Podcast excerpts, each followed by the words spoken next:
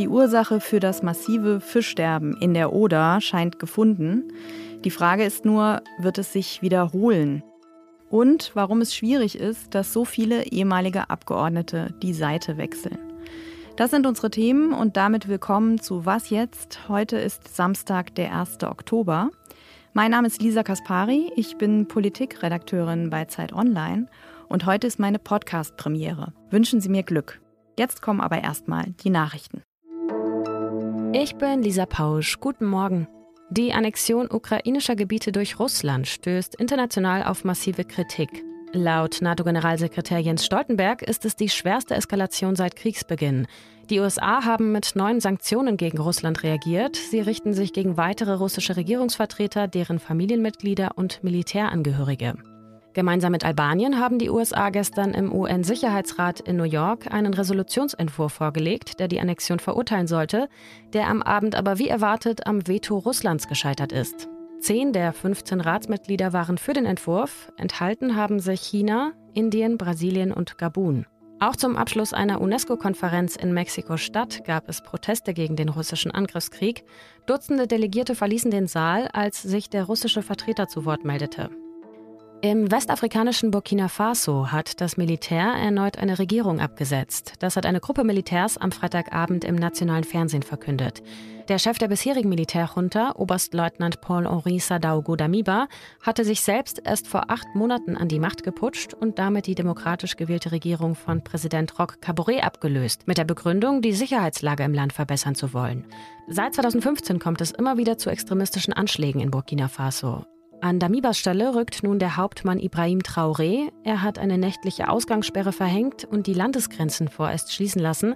Das Übergangsparlament wurde aufgelöst und die Verfassung außer Kraft gesetzt. Redaktionsschluss für diesen Podcast ist 5 Uhr.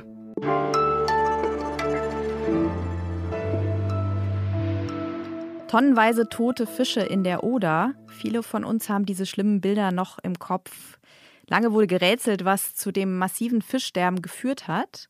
Gestern hat eine nationale Expertengruppe ihren Bericht dazu vorgestellt. Demnach hat ein Mix aus Niedrigwasser, hohen Temperaturen und dem Wachstum der Brackwasseralge dafür gesorgt, dass es zu dem Sterben kam. Aber wie geht's nun weiter? Dazu spreche ich mit Dagny Lüdemann, Chefreporterin Wissen von Zeit Online. Hi Dagny. Hallo. Die Alge ist ja offenbar so gut gewachsen, weil es im Fluss ein hohes Salzaufkommen gab. Wird sich denn je klären lassen, woher das kam? Also es ist tatsächlich so, dass es viele Hinweise darauf gibt, woher diese hohen Salzgehalte in der Oder stammen. Sie könnten sehr gut aus Bergwerksregionen auf polnischer Seite stammen und dafür sprechen auch bestimmte Metalle, die man jetzt im Wasser nachgewiesen hat. Zwischen Polen und Deutschland war die Stimmung im Sommer ja richtig schlecht. Äh, Polen fühlte sich von Deutschland diffamiert und hier hatte man das Gefühl, nicht alle Informationen zu bekommen. Wie kann denn da die Zusammenarbeit verbessert werden? Dass dieser Bericht überhaupt so lange auf sich warten ließ, lag auch sehr stark daran, dass man eigentlich um Zusammenarbeit bemüht war. Also die deutschen Behörden haben auch so ein bisschen auf die Polen gewartet und gesagt, wir wollen jetzt gemeinsam etwas veröffentlichen, denn nur gemeinsam können wir auch in Zukunft verhindern, dass so ein Fischsterben wieder passiert. Das ist allerdings gescheitert. Polen hat kurz vor Herauskommen dieses Berichts einen eigenen Bericht beschlossen. Die Stimmung ist also weiter sehr angespannt und das wird nicht gut sein äh, für die weiteren Maßnahmen, die jetzt eigentlich nötig sind. Auch in Deutschland werden ja Schadstoffe in die Oder geleitet. Wie kann so ein Fischsterben in Zukunft verhindert werden? Die Alge, die jetzt zu diesem Fischsterben geführt hat, die war ja erstmals in dieser Form in der Oder aufgetreten in Massen. Und Forschende sind sich einig, das wird wieder passieren. Es ist natürlich wahnsinnig drängend, dass man jetzt aufhört, große Mengen an Schadstoffen in die Oder einzuleiten, was ja übrigens nicht nur illegal, sondern überwiegend legal passiert. Man müsste auch mal ein Register einführen oder eine Datenbank, äh, in der ein, all diese Einleitungen innerhalb Europas zusammen erfasst werden. Denn bisher passiert das auf lokaler Ebene. Und keiner misst aber so richtig, wo das alles in der Oder zusammenfließt. Und man müsste Grenzwerte festlegen und sagen, wenn die Oder eben eine bestimmte Temperatur erreicht, wenn das Wasser sehr niedrig ist, wenn ohnehin schon viele Schadstoffe da drin schwimmen, dann müsste man eben regulieren, dass man sagt, jetzt darf nichts mehr weiter eingeleitet werden. Und das Wichtige ist aber eben, solange die Zusammenarbeit nicht gut klappt, grenzübergreifend, äh, bleibt einem ja nichts anderes übrig, als auf seiner Flussseite anzufangen. Und das bedeutet eben auch, dass wenn wir vielleicht feststellen, dass Schadstoffe über die Grenze kommen, dass wir dann eben auf unserer Seite nichts mehr einleiten können. Danke, Dagny. Danke, Lisa.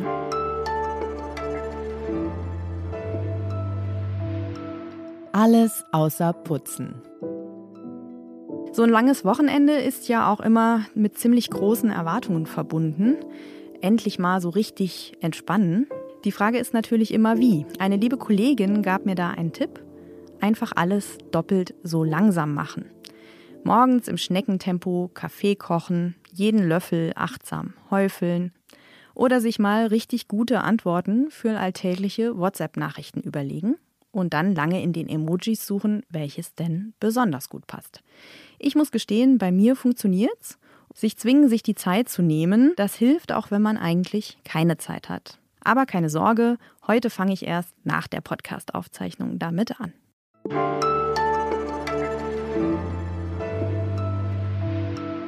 Normalerweise werden Politikerinnen und Politiker für vier Jahre in den Bundestag gewählt. Erstmal und dann, wenn sie wollen und wiedergewählt werden, nochmal für vier Jahre und so weiter. Aber was passiert, wenn der Job im Parlament irgendwann vorbei ist?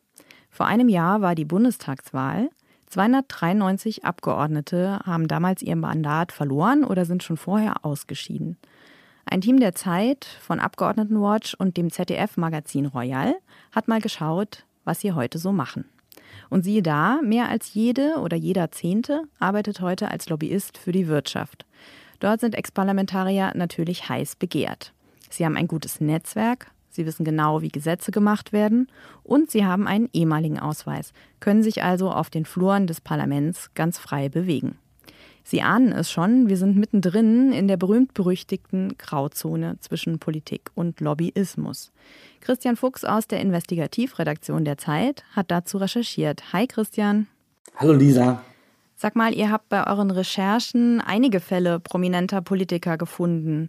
Welchen Fall fandest du denn besonders krass? Was uns besonders erstmal überrascht hat, war, dass wir so viele äh, PolitikerInnen gefunden haben, die bei den Grünen waren, weil man kannte immer Lobbyistinnen eher so aus den Reihen der CDU und der FDP. Aber natürlich beim zweiten Nachdenken merkt man, klar, die sind natürlich jetzt hochinteressant äh, für Lobbyagenturen, für Unternehmen oder Verbände, weil die ihre alten Kollegen bei den Grünen, die jetzt in der Regierung sitzen, natürlich noch sehr gut kennen. Und da gibt es einen besonderen Fall von Kerstin André, die äh, ist eine grüne Abgeordnete gewesen und ist jetzt die oberste Energiewirtschaftslobbyistin in Deutschland, äh, schon seit zwei Jahren.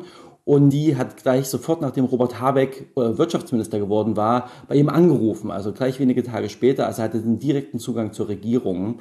Und ein anderer Fall ist Sigmar Gabriel, der quasi jetzt im Hauptamt Lobbyist ist für sehr unterschiedliche Konzerne, unter anderem für ThyssenKrupp Steel. Und auch der hat äh, sofort, als äh, Olaf Scholz Bundeskanzler wurde, äh, seinen alten SPD-Buddy auch gleich Kontakt aufgenommen und mit ihm über die deutsche Stahlindustrie gesprochen. Das Problematische ist ja, dass viele der Kontakte schon während der Zeit im Parlament angebahnt wurden.